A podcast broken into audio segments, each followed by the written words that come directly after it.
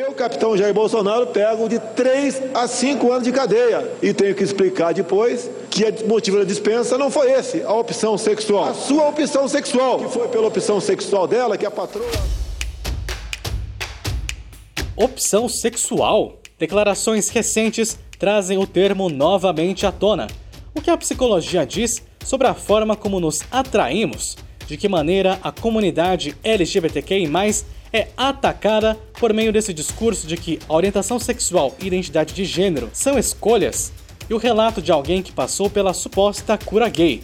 Eu sou o Bruno Nomura e este é o podcast Bendita Geni, seu exercício jornalístico de resistência, reflexão e amor.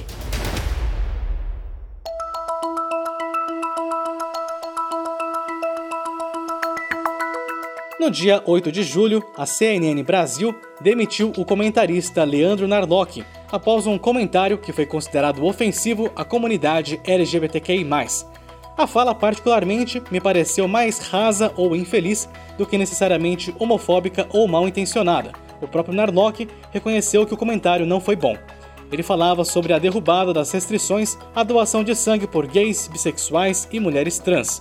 O ponto mais criticado foi a associação de homossexuais à promiscuidade. Mas antes, lá estava a opção sexual. A mudança, na verdade, é, é pequena, assim, né? Ela, ela vai uh, pegar mais, restringir mais a conduta e não o, o tipo de pessoa, né? A, a opção sexual da, do indivíduo. Desse ponto, ele não se desculpou. Logo depois, no Twitter, Narlock disse que discorda que não exista opção sexual, que tem alguns que optam sim por serem gays e lésbicas, mas afirmou também que não tem certeza disso. Nesta semana, ele reforçou essa ideia em entrevista à Jovem Pan. E quanto à opção sexual, isso aí foi um absurdo o, a, é. o apedrejamento que aconteceu por causa de um termo, né?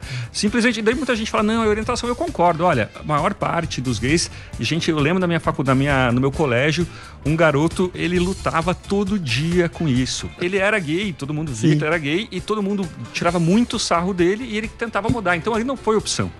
Mas em outros casos pode ser. E discutir isso não é um crime, gente. Não é, não é, é um crime de pensamento. Agora a gente discutir se existe o termo X ou Y. E provocou. Eu pensei em pegar a, a multa de rescisão de contrato e pagar um outdoor na frente de um movimento LGBT escrito bem grande, opção sexual. Mas falei, não, não é melhor não. Vamos, vamos baixar esse assunto, já deu. Concordamos que todos os temas devem sim ser discutidos e que a discussão não deve ser criminalizada, mas vir com achismos não é exatamente saudável, ainda mais quando eles atendem a uma narrativa que é muito usada contra a comunidade. Vou pedir licença para a gente ouvir um trechinho da fala de uma das pessoas que mais me causam arrepios, o pastor Silas Malafaia. Nós não podemos, de maneira nenhuma, reforçar algo que a pessoa não veio, que não é da natureza da pessoa. Ninguém nasce gay, ninguém nasce com essas coisas porque são comportamentos adquiridos ou porque a pessoa sofreu abuso ou problemas com a figura paterna. Essas são as três principais fontes, o resto é balela, é conversa fiada desses libertinos que querem destruir os valores da sociedade, a família, o homem e a mulher. Silas Malafaia e o presidente Jair Bolsonaro são da turma que faz questão de falar em homossexualismo, com esse sufixo que denota doença, e também em opção sexual. No último dia 14, Bolsonaro tuitou que a esquerda quer descriminalizar a pedofilia, transformando ela em mera doença ou opção sexual, indiretamente então associando pedofilia à homossexualidade. Uma das ideias mais fortes na comunidade LGBTQI, é de que o gênero pelo qual a gente se atrai não é uma escolha, e sim uma condição natural. Por isso, em vez de opção, a gente luta pelo termo orientação sexual. Quando a gente fala de opção, parece uma coisa que é possível mudar, abrindo brechas, por exemplo, para as terapias de reversão sexual, mais conhecidas como cura gay, ou até mesmo para o discurso de que as crianças são influenciadas ou até ensinadas a serem gays, lésbicas, bis, trans, pela Elsa do Frozen, pelo beijo entre dois homens na novela, pela educação sexual nas escolas, entre outras coisas, o que não é verdade. Para entender o que a psicologia tem a dizer sobre ser opção ou não, a gente conversa com o Felipe Barbeiro, mestre em psicologia.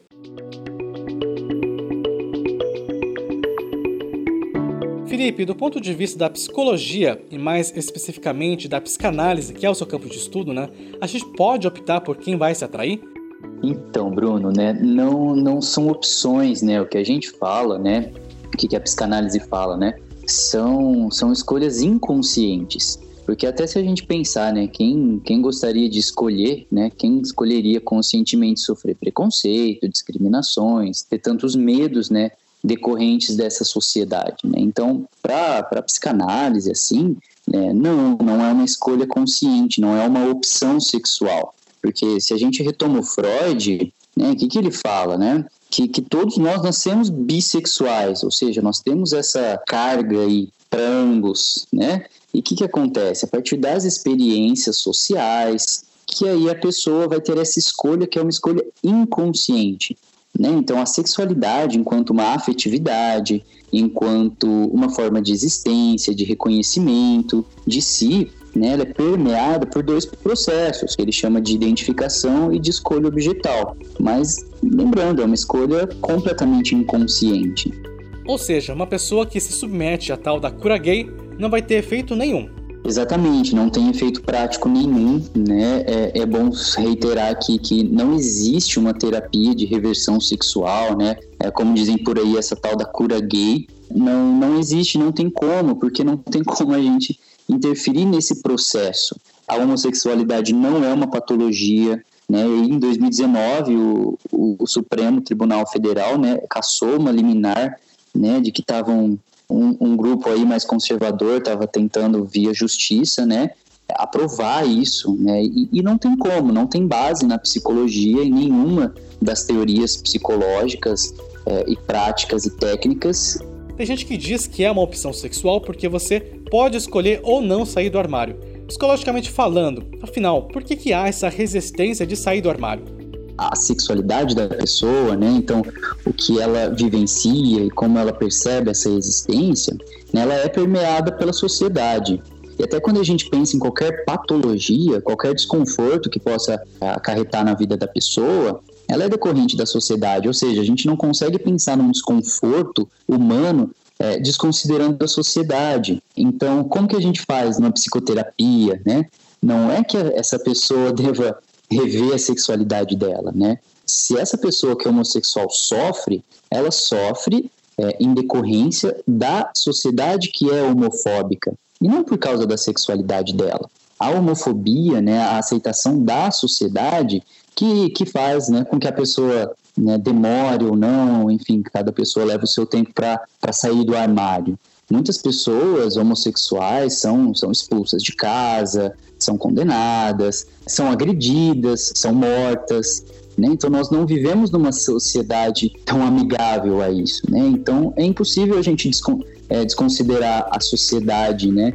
frente a essa, essa opção, entre aspas, né? a opção de contar, de se mostrar. Felipe, qual que é o limite da atuação do psicólogo nesses casos? Eu acho que o limite da atuação do psicólogo é justamente ampliar esse limite para o paciente, para a pessoa o psicólogo precisa ser ético, né? Ele precisa atuar com neutralidade, ou seja, sem preconceitos, né? Baseado numa ciência, numa profissão que permita a fala, né, desse paciente, que o paciente sinta nesse espaço, né, no setting terapêutico, que é um ambiente seguro, sem julgamentos e neutro para tratar das suas próprias questões, né, incluindo a sua sexualidade, é dar voz, né? é oferecer essa escuta para que a voz desse sofrimento seja validada.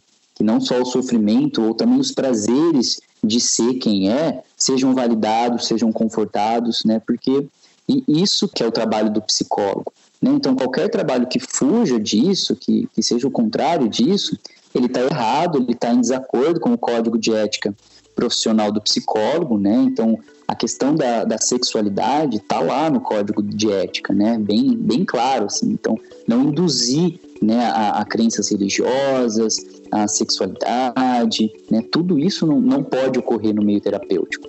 Felipe Barbeiro, muito obrigado pela sua participação aqui no Bente Itageni. Um beijo, Bruno. Valeu. Uma minoria nasce dessa maneira, do meu entender. A grande maioria é comportamento. Ninguém nasce gay. todos esses comportamentos, seja homossexual, transgênero, tudo Do ponto de vista da política, talvez esse alinhamento do Bolsonaro e do Malafaia, por exemplo, seja mais que mera coincidência. O Felipe Paludetti, que é antropólogo e estuda gênero e movimentos conservadores, vai falar sobre a ideia de opção sexual enquanto projeto político.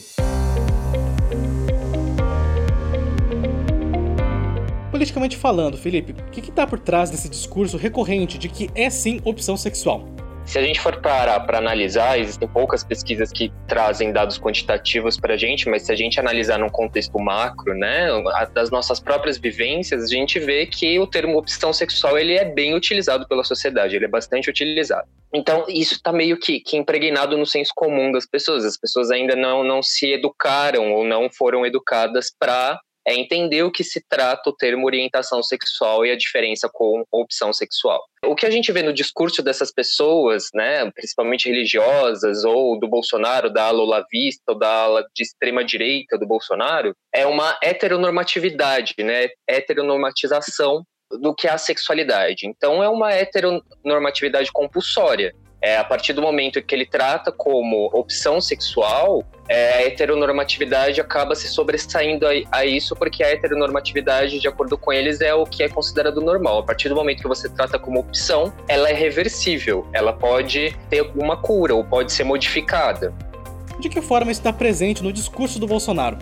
Se a gente for parar para analisar, uma das bandeiras de campanha do Bolsonaro em 2018 foi relacionada à guerra contra a ideologia de gênero. O que é ideologia de gênero? É algo que uh, os conservadores utilizam, uma palavra que, que foi cunhada aí pelos conservadores, e aqui nem foi no Brasil, foi em outro país, mas aí que veio para o Brasil como uma disputa de narrativa contra a sexualidade.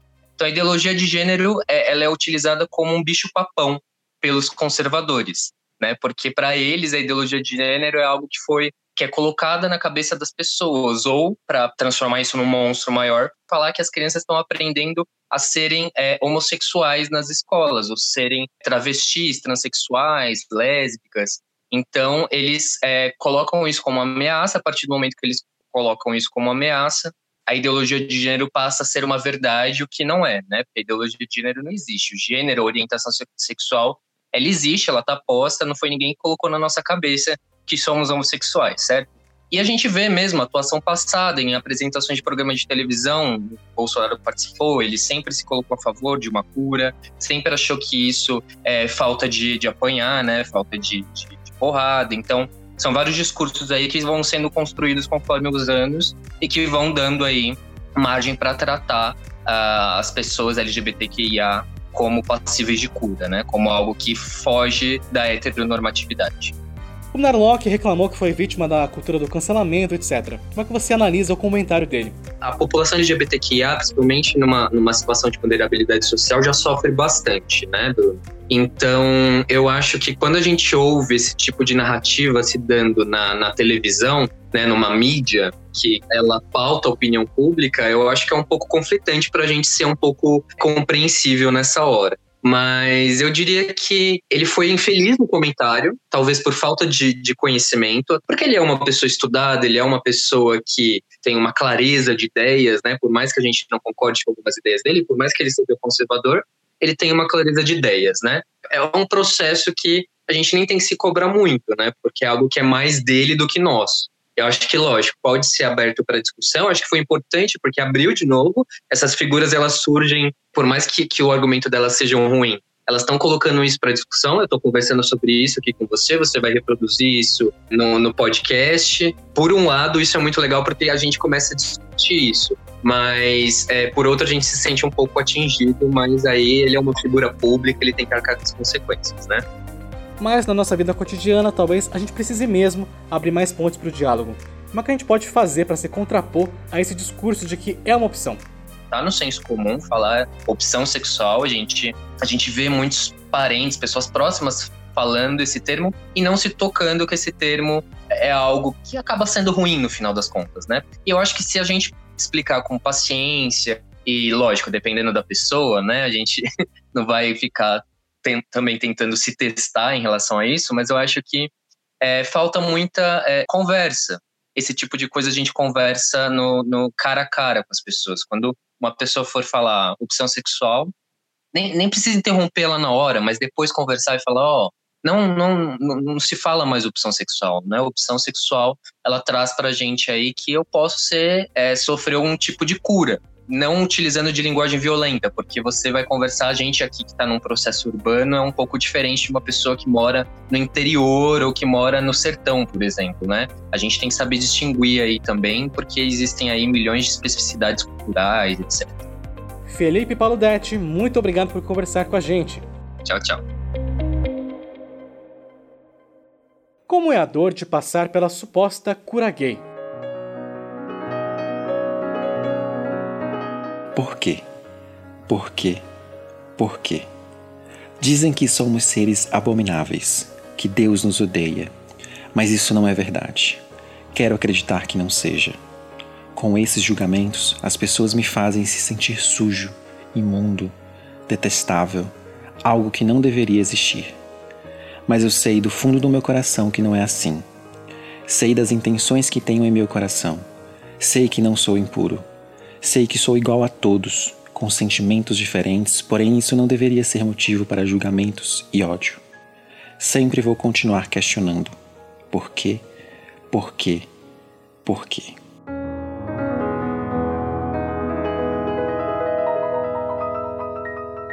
Esse é um texto escrito em 2016 pelo Jefferson Roger, empresário de 25 anos. À época, ele estava se submetendo à tal da terapia de reversão sexual, que ele me contou que não tinha exatamente esse nome, embora esse fosse o objetivo. Foram dois anos na esperança de se curar da homossexualidade, o que jamais aconteceu. Ele conta pra gente um pouco mais desse período. Jefferson, para começar, como que eram essas supostas terapias? Olha, nessa terapia, primeiramente, eles buscavam entender o meu passado. Eles acreditavam que poderia ser uma maldição ou alguma coisa assim relacionada a isso. Então, eles me faziam perguntas sobre o que eu brincava no passado, as minhas amizades, é, relacionamento com família, se houve abuso e uma série de perguntas com relação a tudo que eu fazia quando eu era criança. Logo em seguida já partiam para a atualidade, do que, que eu fazia atualmente, o que, que eu pesquisava na internet, que tipo de conteúdo eu lia, uh, minhas companhias. Então eles tentavam buscar meio que uma resposta. Chegaram a acontecer momentos assim de, uh, digamos, quase um exorcismo, em que eles faziam tipo períodos de oração, diziam que tipo ah tem um demônio de homossexualismo na sua vida que a gente precisa expulsar isso. Então eles usavam literalmente o termo homossexualismo como uma doença, mas ao mesmo tempo tratavam como um demônio. Então tipo era uma situação bem complicada. E além disso, você tinha um acompanhamento diário que era uma pessoa que você tinha que conversar todos os dias. Existia também um diário onde eu tinha que escrever os meus sentimentos, algumas coisas que eu estava vivendo. Só que, obviamente, eu não escrevia o que eu achava de fato, né? Eu tentava meio que mascarar a situação para fingir que a coisa estava funcionando para eles. Você comentou comigo até que não chama de terapia, né? E sim de tortura. Como é que você se sentiu ao longo desses dois anos? Então, esse período foi, eu acho que, um, o mais perturbador que eu já vivi na minha vida, em vários sentidos. O principal dele era porque essas terapias faziam com que eu me odiasse, com que eu odiasse quem eu sou, o que eu vivia. Então, isso me gerava um sentimento de depressão muito forte. Tanto que depois eu tive que fazer terapia por conta de depressão e alguns outros problemas de ansiedade, justamente por conta desse período eu tinha pensamentos suicidas assim direto, praticamente quase toda semana ou todos os dias. Era realmente muito perturbador. Eu não conseguia me relacionar com as pessoas, eu tinha muito medo. Se algum rapaz, tipo, por exemplo, da igreja mesmo, se, se aproximasse para conversar comigo, eu tinha medo de me, me sentir atraído. Então eu ficava preocupado com tudo que eu fazia, eu pensava, sabe? E eu tentava me martirizar. Eu cheguei a, a me automutilar por exemplo, se eu tinha algum pensamento ah, de, de estar com outro homem, eu pegava e me machucava para tentar aliviar o pensamento ou qualquer outra coisa assim do tipo, sabe? Depois eu me sentia uma pessoa muito suja, eu me sentia uma pessoa com literalmente com algum demônio no corpo, mesmo que não se manifestasse nada, obviamente, né? Mas eu sentia como se tivesse algo muito errado comigo. Então por isso eu desejava muito que. Eu falava muito, nossa, por que, que eu nasci então, sabe? Eu desejava muito não ter nascido. Você me contou que não foi obrigado, mas havia uma pressão psicológica dos seus pais e da comunidade da igreja ao redor. Como é que você conseguiu sair? É, eu tava vendo que eu tava me destruindo, eu estava chegando num limite, entendeu? Eu estava literalmente à beira de um precipício, eu já tinha tentado acho que três vezes o suicídio que de fato quase aconteceu. Uma delas eu fui até socorrido por bombeiros e tudo mais, porque eu joguei meu carro contra um poste e dei perda total no carro e me machuquei muito. E os bombeiros não sabiam como eu não tinha morrido naquele momento. E a partir daquele momento eu vi que eu estava literalmente precisando de uma saída, precisando de alguma coisa. Então eu me apoiei, alguns amigos pedi ajuda e aí eu acabei tendo uma conversa muito séria e franca com os meus pais, que eu acho que eu deveria ter tido há muito tempo. Eu saí da igreja, parei de frequentar, perdi todos os contatos com qualquer pessoa que fosse da igreja, mudei de, de, de telefone para ninguém me procurar, deletei minhas redes sociais, tirei eles da minha vida para conseguir seguir em frente, sabe? Foi aí que eu decidi começar uma terapia com uma psicóloga de verdade, assim. Que relatos como o seu, Jefferson, ajudem a acabar com a verdadeira aberração, que é essa ideia de que dá para curar alguém de ser LGBTQI+. Um beijo para você. Um beijo, viu? Obrigado. Tchau, tchau.